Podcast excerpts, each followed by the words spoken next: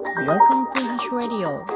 This program is supported by you. ハッシュです。皆さんお元気ですか今日はまた講義レポートです。今日の講義は野生動物管理学で、中身は大台ヶ原の今までとこれからというタイトルでした。皆さん大台ヶ原ってご存知ですかね？おそらくご存知じゃない人が多いと思うので、大台ヶ原ってどんなところかということから話そうと思います。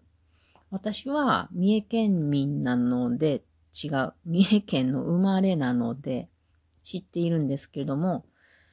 紀伊半島、これは三重県、奈良県、和歌山があるところですけれども、紀伊半島の、えー、南の真ん中の方っていうかな、ちょっと東の方ですね。三重県と奈良県の県境あたりに大台ヶ原っていうのがあります。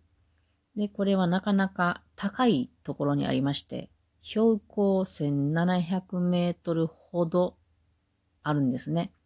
で、紀伊半島にしてはすごく高いところです。なので、年平均の気温は結構低くって、札幌の感覚ということです。約6.5度。で、この地域ではね、こんなに低いところは珍しいんですね。で、この、えー、気候の、うん、気候に入るもの、植物のことを、まあ、亜鉱山帯の植物って言うんですけども、ここでは頭皮というものが見られます。ただし、ここ以外のね、周りは低い標高なのでね、このエリアにいる、うん、この気候に合っている植物であるとか生き物は他の地域に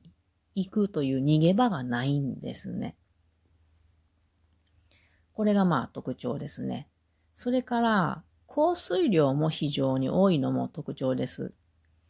尾鷲っていうところ知らないですかね？聞いたことないですかね？非常に雨が多いところなんですよ。これなぜかというと、大台ヶ原があるからなんですね。大台ヶ原は、この尾鷲の海からおよそ15、6キロしかないんですね。この15、6キロしかないのに、いきなり1700メートルに標高の山があるということ。なので、海から、こう、あた、あ水蒸気が上がってきたのが急激に短距離で冷やされるので、これで雨がすごく多いことになっております。どれぐらい多いかというと、一番雨が多い9月にですね、あ、雨が比較的少ない瀬戸内海の1.5年分が1ヶ月で降るんだそうです。すごいね。で、このように冷たい気候と雨が多いことによって貴重な植物とか生き物がいるっていうことなんですね。で、ここに問題があるということで、あの、取り上げられているんですけれども、どんな問題があるかというと、ここにはかつて大きなこの頭皮林、群落って言いますけど、これがあった。しかしこれが見られなくなってきたんですね。原因は、うーん、まあいろいろあるということなんですけども、昔、昭和34年に伊勢湾台風が来ました。で、その後、2年後には第2室戸台風っていうのも通りました。で、強い風雨が通ると木って倒れるんですよね。で、いくつか倒れたら、その穴が開きます。で、普通やったら、その大きな木が倒れた後にですね、その下に、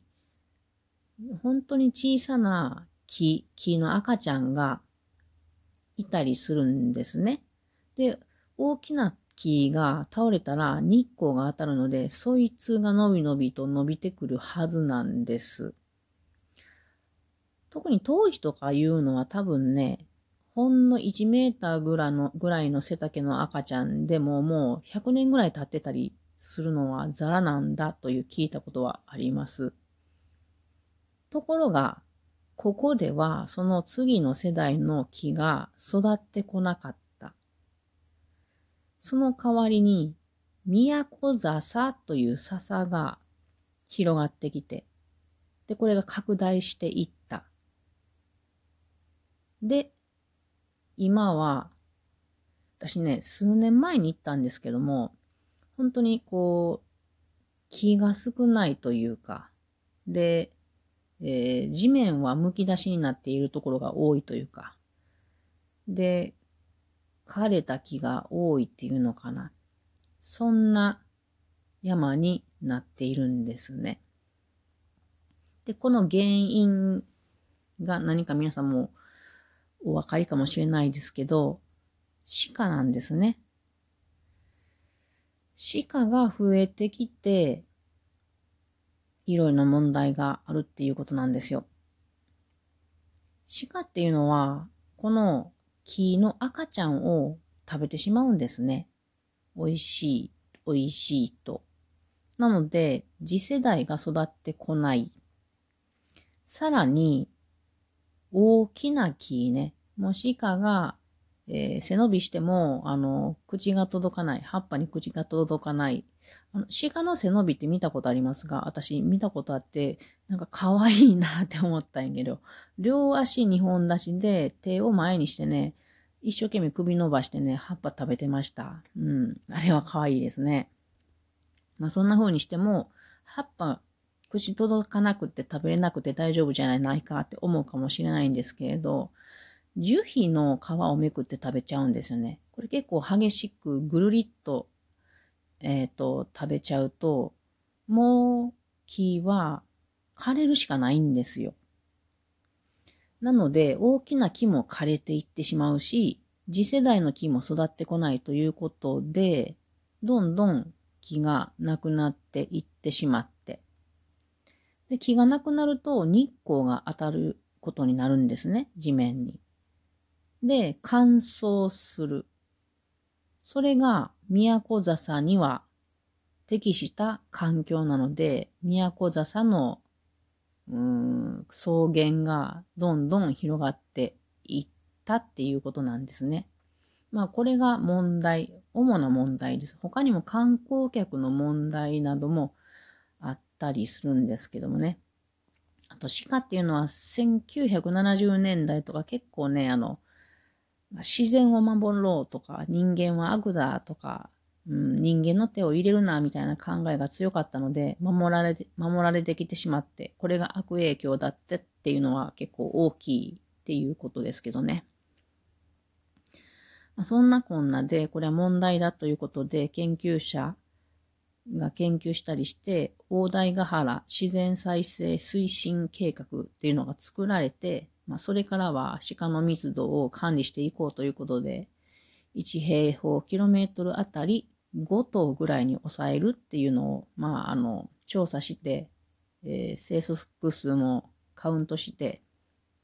適切に管理しているっていう状態ですね。あと、鹿から、えー、そのエリアを守るときには柵を設置したりして、えー、そういう取り組みをしているっていうことです。